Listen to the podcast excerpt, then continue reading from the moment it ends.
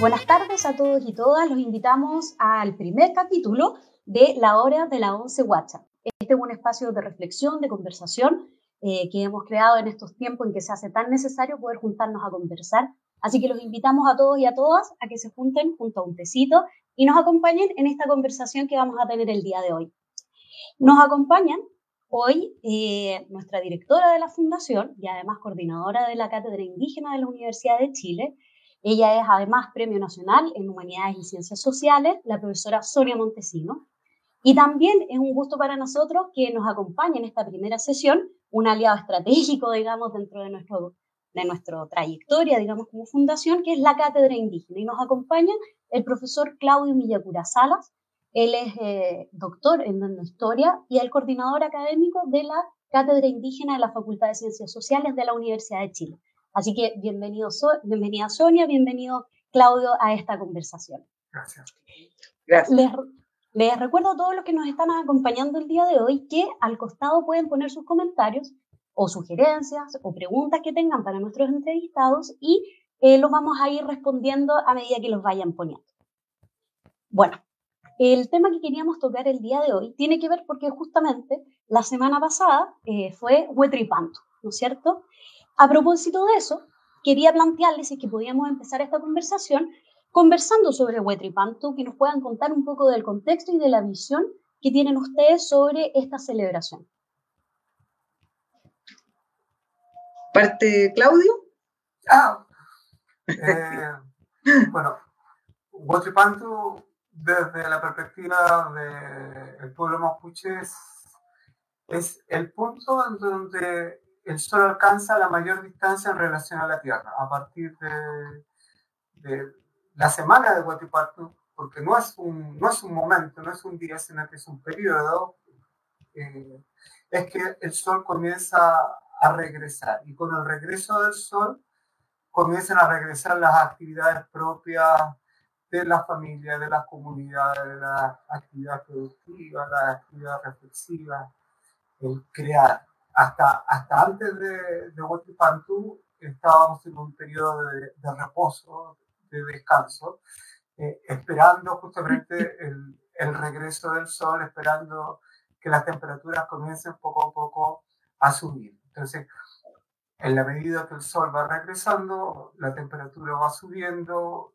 los brotes van apareciendo, la naturaleza se va reactivando, las personas comienzan a tener más energía, es que la vida vuelve nuevamente a tomar una velocidad mayor. entonces. Es el momento de donde nos vamos a reactivar, nos vamos a encontrar con el florecimiento de la naturaleza, nos vamos a encontrar con eh, una mayor luminosidad, nos vamos a encontrar con poco a poco los días van a comenzar a ser un poco más largos.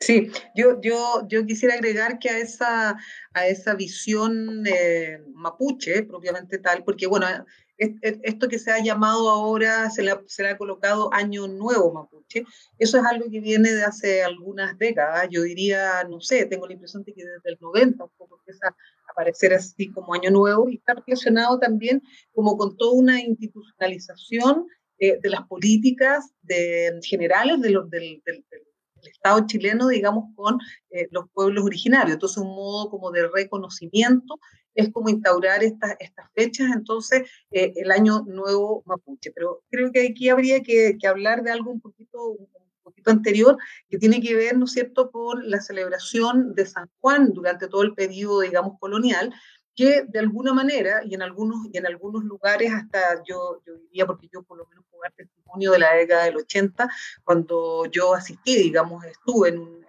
Huetripantu, en la comunidad de, de, Prado Huichahue, cuando no se hablaba de Año Nuevo Mapuche, ¿ya? y eh, se encabalgaba, y en muchas, y en muchas, digamos, lugares campesinos mestizos, se encabalga la celebración del Huetripantu con el San Juan, ¿no es cierto?, la celebración de San Juan, que tiene que ver, ¿no es cierto?, con también las celebraciones españolas, ya de lo que empieza a ser la llegada de la, de la, primavera, ¿no? Y tiene que ver juegos, con las luces, con todo una cosa ahí. Entonces, creo que es interesante hablar de la densidad que tiene ya esta celebración, porque al menos mi experiencia, mi experiencia digamos, en, en otras zonas sureñas mestizas, ya incluso diría yo hasta algunas partes de la zona central, quedó esta celebración ya del 24 de junio con una serie de pruebas, una serie, ¿no es cierto?, de rituales que se hacen, ya, pero, eh, y con esto termino, donde yo encontré que había un, punto en común y que seguramente tiene que haber venido de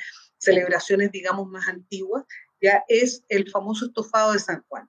Y ese estofado también, ya por lo menos en mi experiencia, quiero decir, digamos, de vida y, de lo que viví en, Prado Huichahue, ya es que también se hacía ese estofado. ¿Ya? Y bueno, ya hay toda una historia, digamos, con respecto a este estofado que no, la, vamos a ver ahora, pero solo quería hacer ese, ese alcance. Sí, la, la profesora tiene eh, razón. Eh, se, se vio un poco eh, acompañado durante mucho tiempo de la celebración de San Juan. Yo, yo recuerdo en mi, en mi biografía como el 24 de junio estaba marcado por, esta, por la realización de ciertas pruebas, particularmente el de las papas peladas que se ponían abajo de la cama y que era todo un ritual que se seguía en la casa. Eh, algunas veces no iba muy bien y otras era terrible porque no salía la papa indicada y eso marcaba si el, el, el devenir de, de, las cosas que iban a suceder, porque en función de qué tan pelada estuviera o tan, o, tan con piel estuviera, iban a ser buenos años, años regulares o años difíciles. Exacto. Entonces, eh, quería recordar eso porque en función de que esta celebración de San Juan seguía conviviendo con la celebración propia de Huetipanto, que no tenía la denominación de Huetipanto, tenía otra, otra denominación al interior de la familia, y que tenía que ver justamente con otra ritualidad que tenía que ver con la ritualidad de, de la limpieza, del encuentro, del baño. Eh, mi papá me relataba cómo ellos iban a, eh, a, un curso de agua, que era un pozo que estaba cerca de la casa, en la comunidad donde ellos vivían, y ellos realizaban un, un baño ritual. Ahora, eh, hay, esto no hay que tomarlo textual, claro, dice, con, salían con, con el lucero. Y es claro, porque antes en las comunidades eh, rurales no había luz eléctrica, entonces la gente se levantaba muy temprano, entonces se levantaba con los primeros indicios de, de la luz, entonces eh, se, se, bañaban, siempre por curiosidad le preguntaba a mi papá si sentía frío, me decía que la verdad que no, porque eh, no sé si era la emoción, porque después del, del, baño venía un, un, desayuno muy contundente, que era un desayuno que era distinto al resto de los desayunos en cualquier otra fecha del año. Entonces no sé si era por la emoción que me decía mi papá de saber que ese día había un desayuno y una comida distinta, o era porque el agua y las condiciones atmosféricas eh, indicaban o, o, tenían cierta temperatura que hacía que uno no, no, no pasara mucho frío. Sí, sí, bueno, yo, yo eso que tú relatas lo, lo viví en, como te digo, en, la comunidad de Prado Huichahue, eh, y la gente se fue a bañar al río, ya yo participé en eso, pero yo no me bañé porque tenía mucho miedo de resfriarme, pero toda la gente no tenía miedo de resfriarse, y efectivamente, y efectivamente eh, me decían, no, es que no sentimos frío, ¿no? Y entonces luego de ese baño ritual fue esta, esta comida de este estofado, ya, y hubo cantos y una cosa muy, muy linda, pero el minuto de la salida eh, fue cuando la machi del, del lugar eh, sintió y escuchó eh, como que el mar sonaba. Y entonces esto de que el mar sonaba estaba dando el indicio de que, de que digamos, las estrellas ya estaban, ya la, la, la gallita y, y, los siete pollitos, que en el fondo es esa, ¿no?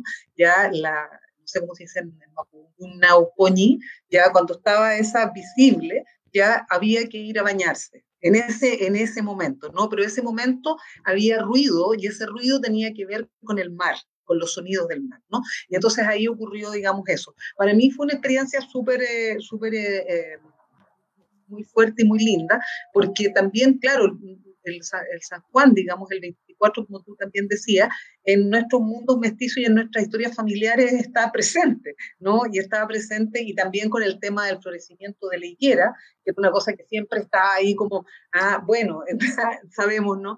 Eh, estaba lleno de ritualidades también el, el, famoso florecimiento de la higuera. Yo creo que hasta el día de hoy mucha gente sigue manteniendo ya estas, estas costumbres. Entonces, lo que, lo que parece bonito o, que nos llama a reflexionar es que allí nuevamente, o sea, pareciera ser que no perdemos los hilos ya con esta naturaleza, porque en el fondo, si hablamos de, de o hablamos de, de fiesta de San Juan, estamos hablando de un vínculo con el cosmos. ¿no? Estamos hablando de un vínculo y de un conocimiento de las comunidades y de saberes respecto a la astronomía. ¿Ya? Y eso también eh, me, parece, me parece que siga perviviendo, aun cuando las ciencias ya han develado tantas cosas supuestas respecto a las estrellas. Eh, la, profesora toca un, un, punto que es importante y es cómo este tipo de festividades y sus ritualidades, en función de que las ciudades y los campos se han ido transformando, también ha ido cambiando, porque a propósito de la higuera y, los cuentos sobre esperar el florecimiento de la higuera, ver lo que sucedía ahí, porque eso iba a significar una fuente o, develar un secreto respecto a, riquezas que habían puesto en algunas partes del territorio, tiene que ver con que antes era mucho más habitual encontrar en las casas higueras. Hoy día no solamente es difícil encontrar higueras, sino que encontrar casas con patio. Entonces, eh, ese vínculo que antes eh, se podía encontrar en, en, la ciudad, hoy se ha ido perdiendo. Y entonces la festividad ha, adquirido otra connotación porque eh, muchos de los contenidos, muchas de las, de las explicaciones del por qué se hacen ciertas cosas, cuando se rompe con este vínculo de la naturaleza, pasan a ser como actos repetitivos sin mucho sentido y que para muchas personas pasan a ser como tradiciones que se realizan sin un trasfondo eh, cultural o sin un trasfondo que tenga que ver más con el profundo conocimiento, como, dice, como dijo la profesora, de las comunidades respecto a cómo ellos se van vinculando con un territorio, con la naturaleza y la naturaleza y el territorio con este cosmos que, es mayor.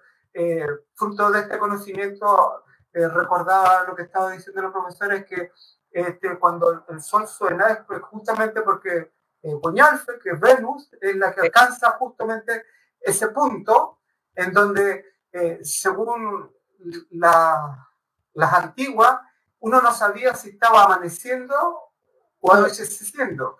Porque Venus o Guañalfe tiene esa característica. Es la primera estrella que sale al amanecer o la última estrella eh, en la noche. Entonces, es ese carácter ambiguo eh, que va revelando este, este fenómeno. Eh, las Machi la saben interpretar muy bien, por eso ellas son las que indicaban cuál era ese momento. Mira, yo tengo una, una, quisiera leer una cosa muy chiquitita, que es una rogativa ya eh, que está relacionado al Año Nuevo, que justamente recopilé en, en eh, ya, y que están en nuestro libro de los mitos de Chile, ya, que, que, es interesante, porque eh, dice, se terminó el modo de vivir de los antiguos. La gente antigua tenía hijos pequeños e hijas pequeñas en junio, al subir la cabrilla, las Pléyades, ¿no? Le decía la cabrilla, ¿sí? Eh, casi de madrugada, la gente grande levantaba a los pequeños. Casi de madrugada eran llevados al río y bañados. Eran sanos. La gente no tenía enfermedades. Los antiguos no tenían doctor, no tenían doctor. Tenían un machi que era curandero. La gente se curaba a fuerza de hierbas medicinales, ahora no.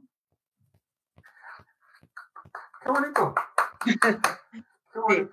Sí, sí, Yo creo que se, relaciona y se vincula con, lo que estamos también viviendo. Pero yo te quería preguntar una cuestión, Claudio, al respecto. Eh, tú, tú, ¿qué, te parece a ti esta, esta, esta oficialización o como descontextualización del, del Huachipantu y llamarlo el Año Nuevo Mapuche y estas celebraciones en la ciudad?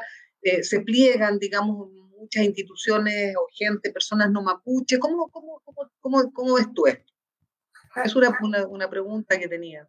Sí, o sea, el, la masificación de la conmemoración del año nuevo mapuche o el Año Nuevo Indígena o el Día de los Pueblos Indígenas, que es la otra denominación que tiene el día 24 de junio, a propósito de la incorporación de esta festividad en el calendario escolar, porque ahí está el, el origen, es porque esto se celebra en la escuela, eh, tiene como beneficio que se masifica una, una actividad que antes era propia de las comunidades indígenas. Tiene el beneficio que incorpora un elemento festivo a otros elementos que habían pasado por alto la, la posibilidad de que las comunidades indígenas pudieran hacer un aporte en el sentido de una construcción un poco más nacional, un sentido de identidad un poco más amplio que el que había antes de los años 80, previo a la promulgación de la ley indígena y, previo a los esfuerzos que los diferentes gobiernos después llevaron adelante,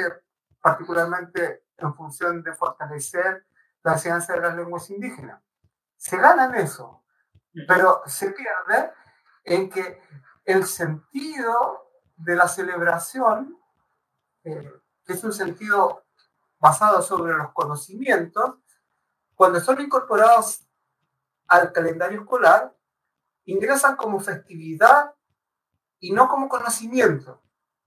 Por lo tanto, la escuela está más centrada en la celebración del día más que en la reflexión de los conocimientos que esta celebración eh, necesariamente requiere poner en funcionamiento.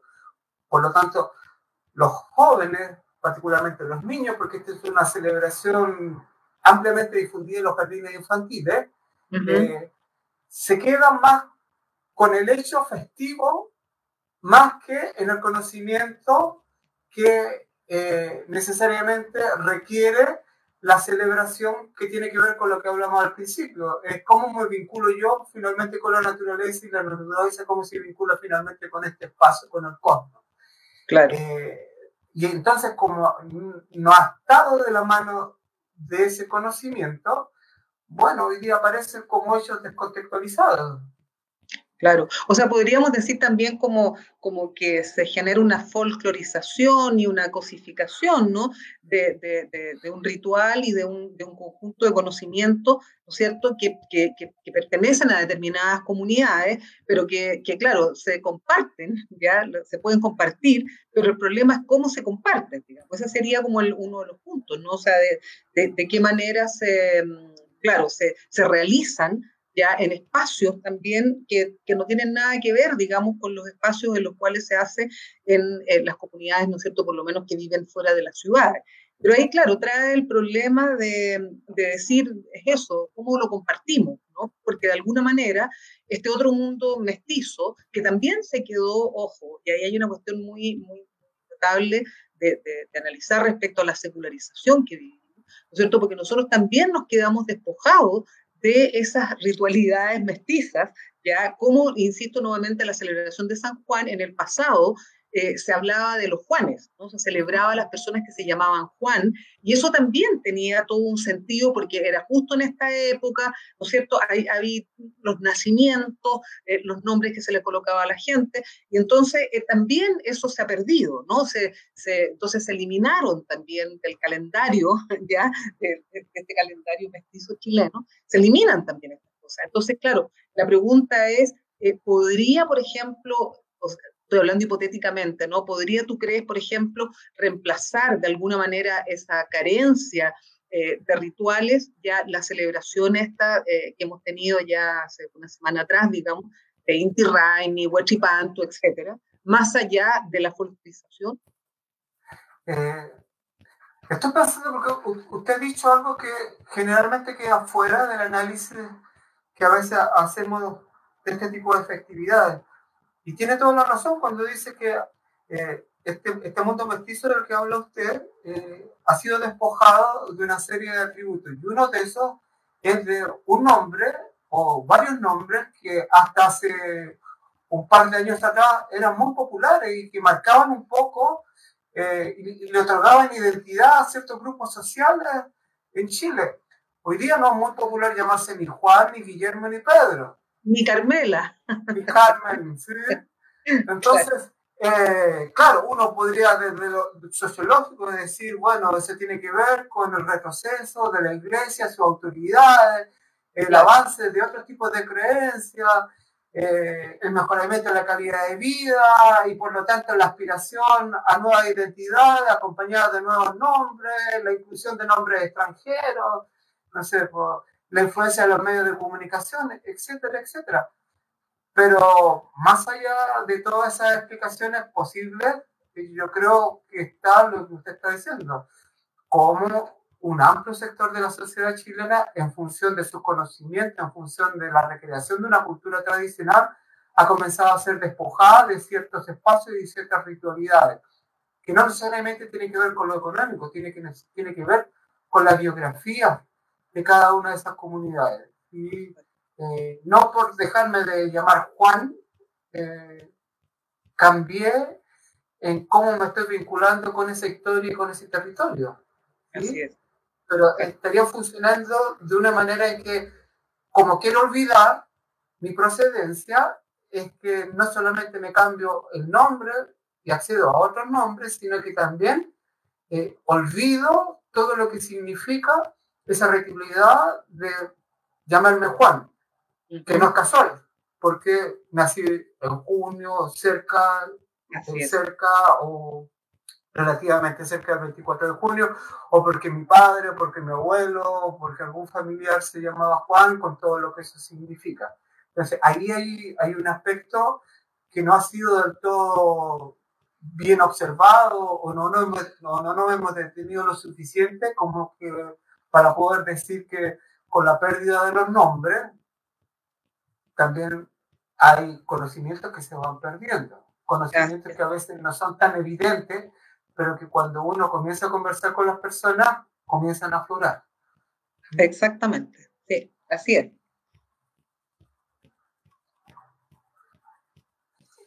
Y a propósito de lo que ustedes están conversando, de estos eh, conocimientos que se han ido perdiendo, pero que también en ciertas capas o tal vez en ciertos sectores eh, perduran, digamos, ya sean por efectos, como ustedes decían, de la folclorización o la fijación, digamos, de esta celebración a través del currículum, pero también de muchas personas que aún siguen rememorando en ese sentido o en, el sentido que ustedes decían del conocimiento, del saber, etc.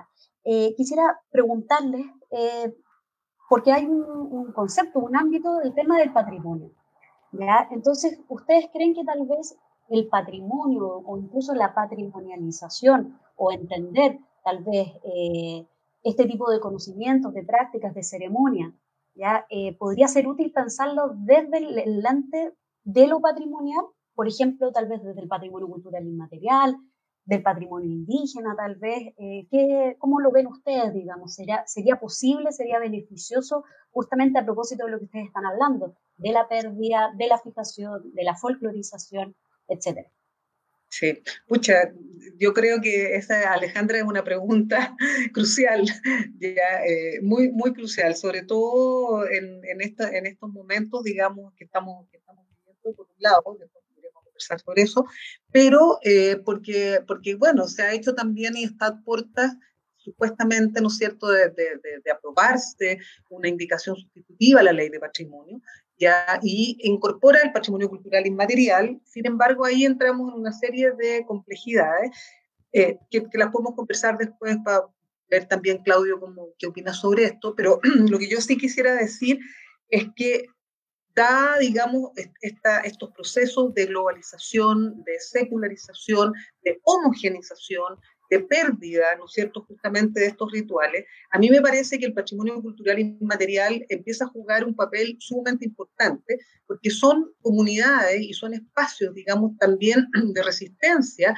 a todo esto que estamos viendo, digamos, ¿no? A toda esta globalización. Y lo, podemos, y lo podemos mirar desde, desde distintas manifestaciones del patrimonio cultural inmaterial. Con Claudio nos estamos refiriendo solo a una, que tiene que ver, digamos, con eh, estos conocimientos sobre los cambios, sobre los ciclos de la naturaleza, sobre las estrellas, sobre los movimientos, pero también, ¿no es cierto?, sobre eh, la, la, agricultura, sobre cómo producimos, ¿no?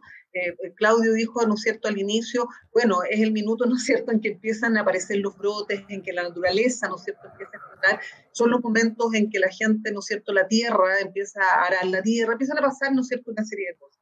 Y eso versus, ¿no es cierto?, todo una devastación que se hace sobre el territorio, sobre la agricultura y sobre esos saberes, porque ese yo diría que el, el problema más complejo son, son esos saberes, ¿no es cierto?, que comienzan a desaparecer aun cuando, y eso creo que ahí es donde tenemos que trabajar, o, desde ahí reflexionar, aun cuando muchos, ¿no es grupos van a seguir manteniendo. Entonces la pregunta es, claro, ¿cómo podemos fortalecer ya que esos grupos sigan reproduciendo esos saberes. ¿Y por qué? Esto no es, no es, por un afán, hoy que entretenido, que a los antropólogos les gusta, ¿no es cierto? Y, no sé qué, y a los, a los, a los eh, conservadores o a los tradicionalistas les gusta esto. No, porque justamente lo que yo creo, eh, no sé si Claudio compartirá esto conmigo, digamos, es que justamente esos conocimientos pueden salvarnos. Y podemos decir después, porque esos conocimientos pueden salvarnos no solo, digamos, de una desaparición eh, de nuestros cuerpos, sino también de una desaparición de la cultura y de los lenguajes y de las palabras que han estado antes que nosotros y que nos han conformado. El riesgo de la patrimonialización, es una palabra difícil de decir, eh, tiene que ver justamente en, en, fijar arbitrariamente una importancia o una parte de un elemento que es mucho más complejo. ¿sí? Cuando a, través de un acto arbitrario nosotros decidimos qué es lo más importante de una festividad como Huerto y si es el baile, si es la comida, si es el encuentro, si es el reposo, si es la actividad, si es el territorio, si es el conocimiento de las estrellas, si es el conocimiento de los miembros, si es la espiritualidad, si es el traspaso de la ciudad si desde una perspectiva arbitraria nosotros comenzamos a ordenar y determinar qué es más importante o si algo es más importante que lo otro, es que corremos el riesgo de comenzar a no comprender eh, el hecho, ¿sí? Y a separarlo y a fragmentarlo, ¿sí? Dando la posibilidad que en esa fragmentación el, mensaje completo, a, propósito de lo que decía la profesora, de, estas palabras, de estos significados que estaban antes que nosotros, que siempre han estado, no sean bien comprendidos. O sea, eh, la patrimonialización de hechos culturales eh, trae un beneficio y una ventaja, porque pone a disposición de un conocimiento que era exclusivo, ¿sí? lo comparte, lo, de una manera solidaria con otros que no poseen este conocimiento y por lo tanto a partir de la adquisición de este conocimiento se van enriqueciendo, nunca empobreciendo, se van enriqueciendo, ¿sí? Pero al momento de poner a disposición este conocimiento, eh, hay que ser también muy cuidadoso en que lo que se va a poner a disposición, ¿sí? Sea el, el, el, el acto en su complejidad, ¿sí? no el fragmento. Así es, claro. Es el sistema, en el fondo, que está funcionando, porque, porque el patrimonio cultural inmaterial, como, bueno, como, como, como es la cultura, es, funciona, ¿no es cierto?, eh, sistémicamente. Pero ahí eh, yo quisiera preguntarte, Claudio, no sé tú, tú, si estás al tanto un poco de, justamente esta ley y, y, cómo esta ley dejó completamente fuera a los pueblos indígenas y afrodescendientes.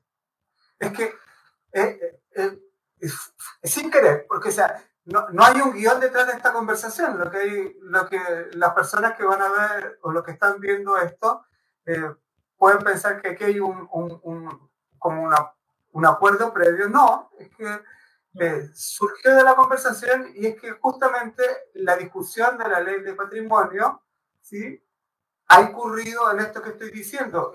a través de un acto arbitrario desde el poder se determinó qué era lo importante y qué no era lo importante. Y en ese determinar qué no era lo importante, se asume que el conocimiento que pueda ser incluido desde los pueblos indígenas en esta ley no es necesario porque habrían otros instrumentos que serían capaces de poder reportar en las particularidades y las características de esa ley.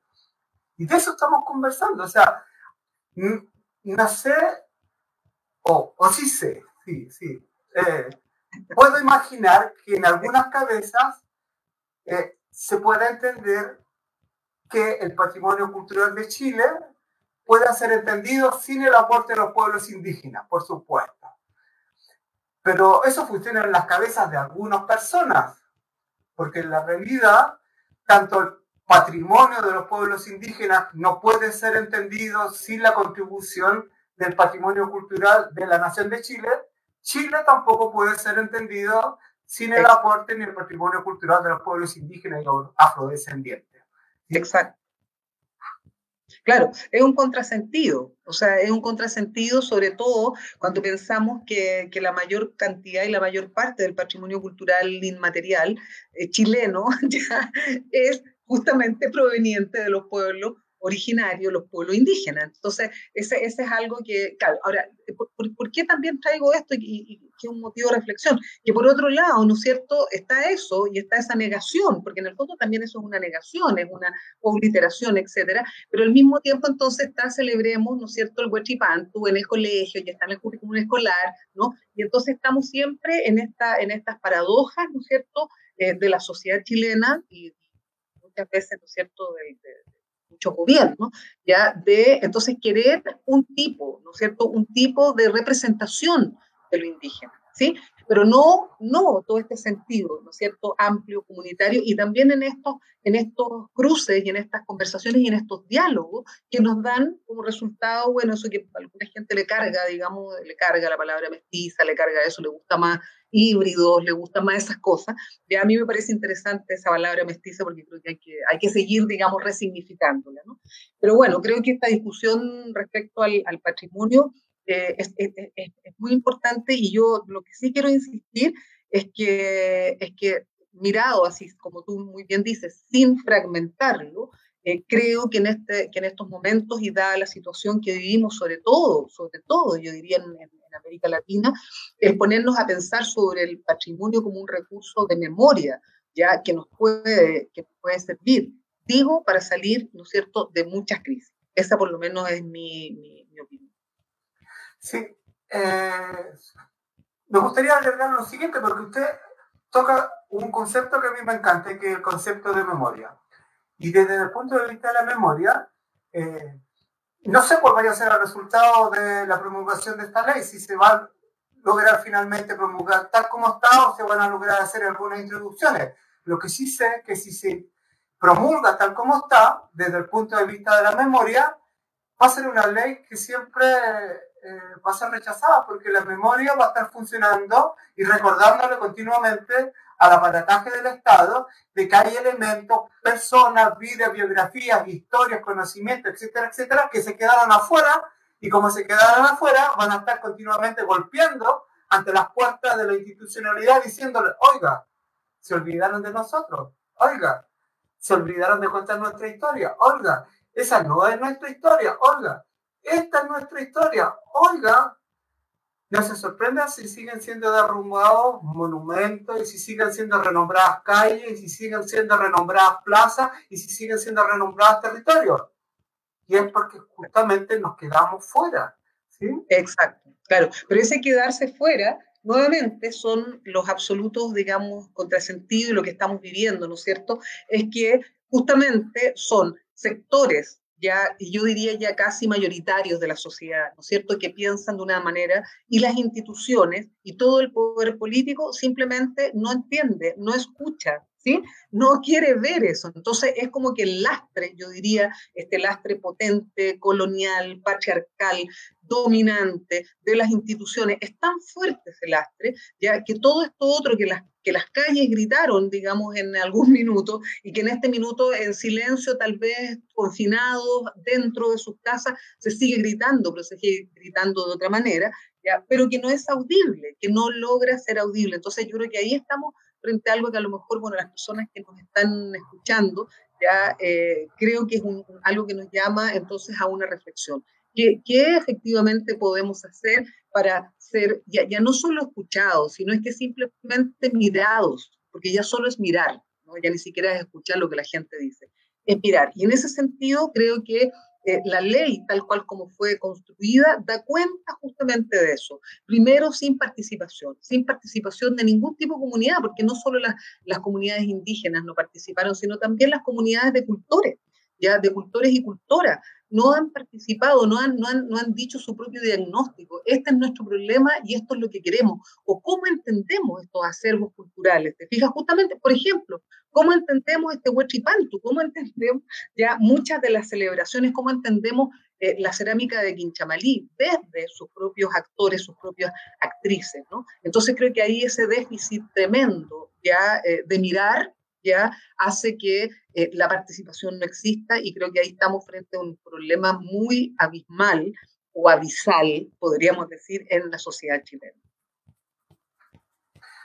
Eh, por parte, entonces tiene que ser entendido como la posibilidad de reflexionar sobre estos temas que estamos conversando en función de que a partir de que el sol comience a regresar, eh, podamos volver a reunirnos para discutir y conversar para dar a entender que sin nuestra participación lo que fue pensado no es suficiente.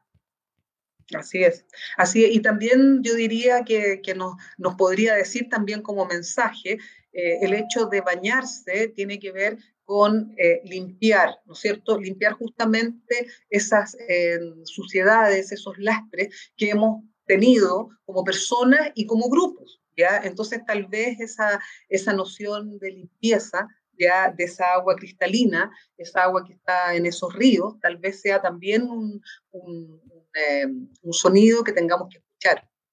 Sí.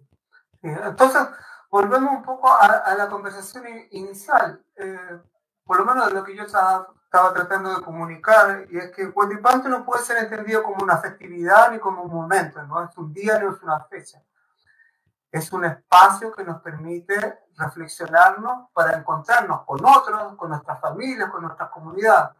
Y en la particularidad de la cuarentena y la pandemia que hoy día vivimos, eso va a significar encontrarnos con nosotros mismos, ¿sí? porque también nos podemos encontrar con nosotros, que fruto del tipo de vida que estábamos llevando, eh, habíamos dejado de ver, habíamos dejado de escuchar, habíamos de sentir día gran parte de las personas que están en situación de cuarentena por efecto de la pandemia eh, sufren un proceso de desconocimiento porque ante la imposibilidad de seguirse moviendo frenéticamente, porque el sistema se lo está pidiendo que se movieran frenéticamente, se han encontrado con una persona que casi no conocían, con dolores que nunca habían sentido, con sensaciones que nunca se habían detenido a pensar que eran propios. Eh, entonces, en el contexto que estamos viviendo, tiene que ser entendido como el momento de reencontrarnos, de reconocernos, porque solamente la función o la manera en que nos reencontremos nosotros, cuando el sol regrese, vamos a ser capaces de reencontrarnos con otros. Y ahí sus palabras, más limpios,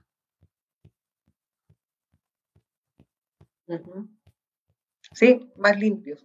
Yo también, yo también, eh, también creo eso. Y, tal vez, Alejandra, no sé, pero podríamos, a lo mejor porque ya yo sé que el tiempo se nos está terminando, ya eh, podríamos darle un poco, un poco una, mirada también a, esto que estamos conversando en relación a, la pandemia, digamos, ¿no? Y en relación a lo que estamos viviendo cómo, cómo, cómo podemos conectar, cómo podemos conectar, ¿no es cierto?, esta conversación con eso. No sé, Claudio, ¿qué, cómo, cómo, ¿qué piensas tú? Sí, justamente ese era el, el, también para ir un poco cerrando esta, esta sesión, esta conversación, eh, les quería preguntar justamente eso, porque hemos hablado de recobrar los conocimientos, hemos hablado de patrimonio, ya hemos hablado de también eh, de cómo se pueden recuperar ciertos saberes, eh, versus también los otros procesos de homogenización, folclorización, etc. Entonces, eh, y ustedes de hecho mencionaron, dijeron, bueno, esto es un, el patrimonio, digamos, podríamos pensarlo, o a propósito de Huetripantu nos permite pensar y buscar también en esos tipos, en los sujetos que portan ese tipo de conocimientos y de saberes, lecciones que nos pueden ayudar. Y justamente ahora en la pandemia, la pregunta era, y justamente ahí Sonia se me adelanta, decirles, bueno, ¿cómo podemos leer o desde dónde se puede aportar? Eh, justamente en el contexto actual en el que estamos, que nos pone en jaque, digamos, en muchos ámbitos, ¿ya? Entonces, preguntarle un poco si podían eh, conversar o reflexionar sobre ese punto, desde la pandemia, desde el contexto que estamos hoy, y ya Claudio empezaba a hablar del tema de la cuarentena, de parar el modo de vida, etcétera. Bueno, cómo estas instancias y estos conocimientos y estos saberes y estos temas que hemos estado conversando pueden ayudarnos también.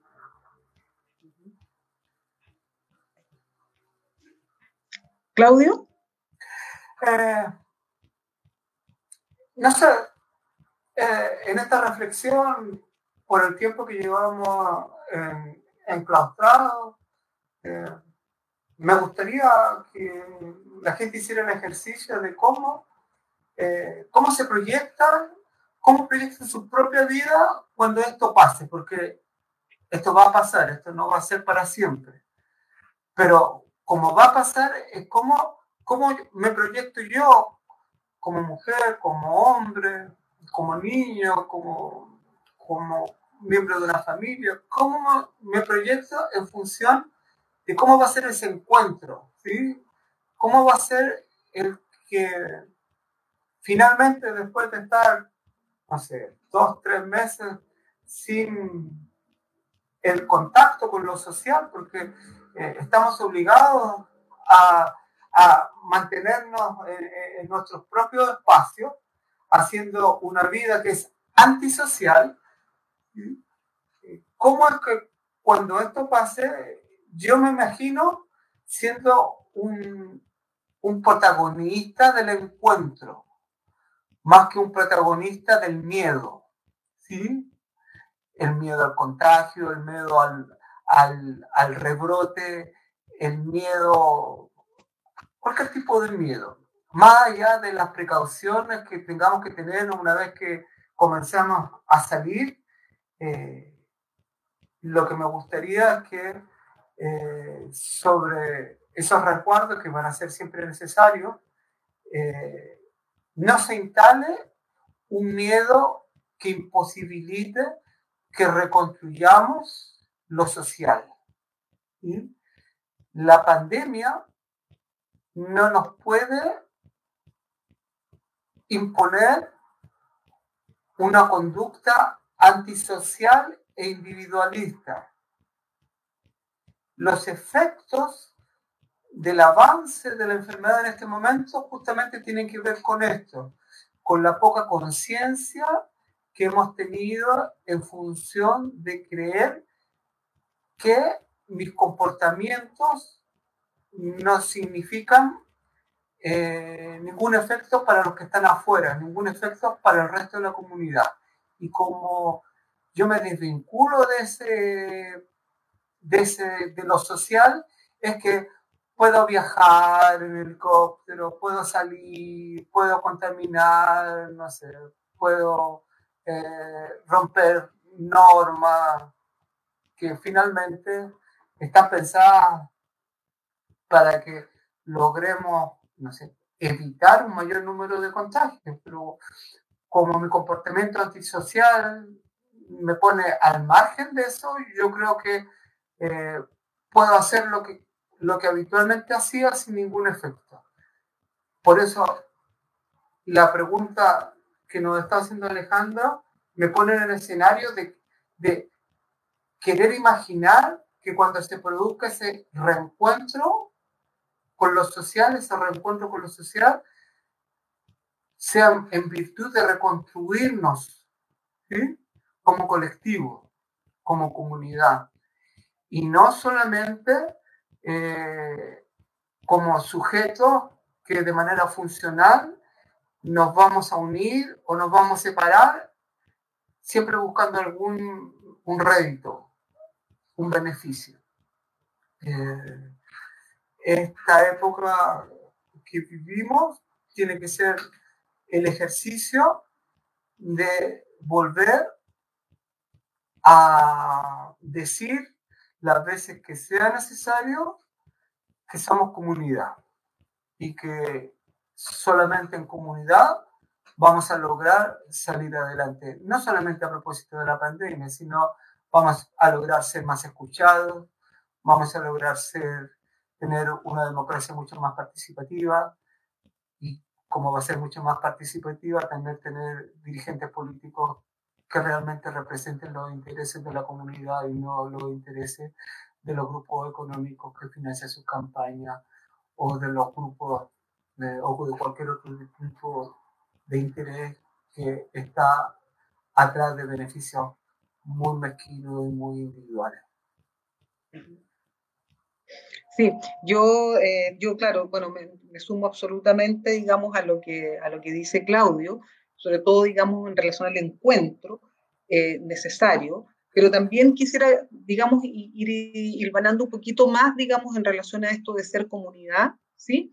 Eh, creo que tiene que ver con un, con un concepto que deberíamos internalizarlo, ¿ya? Que es que solo existimos en tanto relaciones, ¿ya? Todo es relacional, somos seres relacionados, pero no solo, y aquí es donde yo creo que tenemos que expandir un poco la mirada, es que esta relación entre nosotros y nosotras es también una relación con la naturaleza. ¿Ya? Esta naturaleza vilipendiada, esta naturaleza que queremos dejar de lado, que, insisto, queremos devastar, ¿no cierto? Y si recuperamos esta, esta idea del huachipantu, lo que yo veo, digamos, que hay ahí, insisto también en huachipantu, insisto también en, San Juan, ¿ya? Eh, lo que hay ahí es esta relación con el cosmos entonces estamos hablando de que no solo esa comunidad se construye en relación entre los humanos, sino entre nosotros y todo esto que nos rodea. Porque claro, el tema con, el, con el corona, ya, señor corona, señora corona, no sé cómo se le, quiera denominar, ya, es que eh, es una relación, ¿ya? Lo que estamos estableciendo es una relación. Con eso eh, natural, extraño, ¿no es cierto?, que solo vive en nosotros, ya que solamente vive en nuestro cuerpo. Ya ese solo hecho nos hace cuestionarnos, bueno, ¿cómo nos relacionamos? ¿no? Entonces, eh, antropomorfizamos, lo colocamos como un enemigo, le ponemos cara, ¿no? como fantasma, como eh, alien, como zombie, etc. ¿no?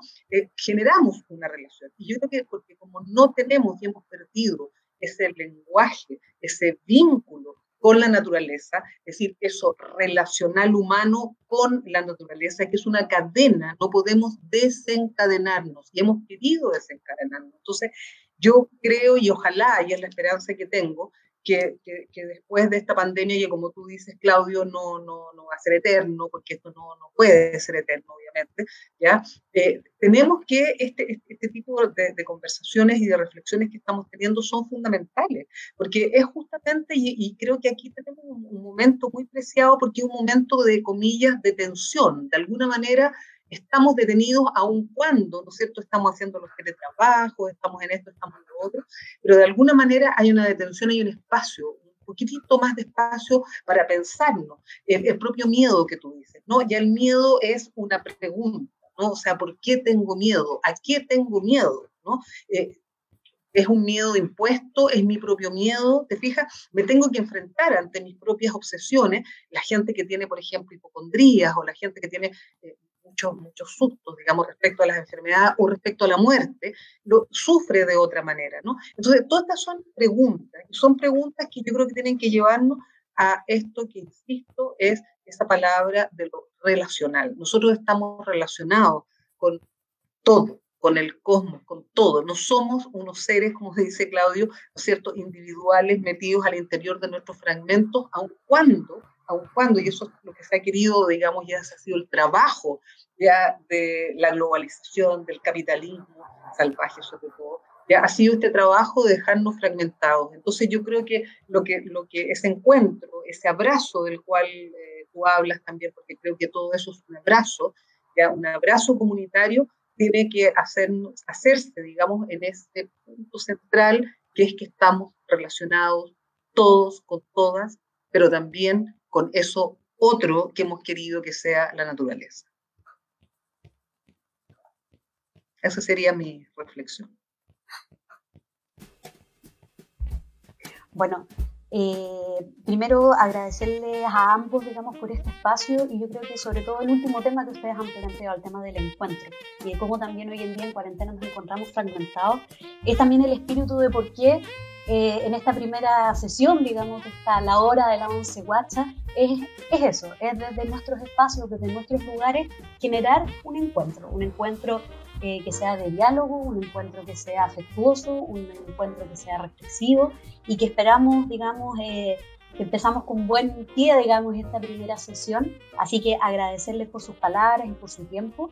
Em, simplemente dejar a todos quienes nos estén mirando, digamos, que nos estén escuchando, invitados, porque esta es solo la primera conversación y se vienen muchas más horas de la Once Guacha, así que para que nos sigan en nuestro canal de, de Facebook, digamos, en nuestras redes sociales y también agradecerle la colaboración, digamos, y la, el gesto, digamos, también de confianza por parte de la Cátedra Indígena de la Universidad de Chile de sumarse a esta iniciativa, sobre todo en esta primera sesión.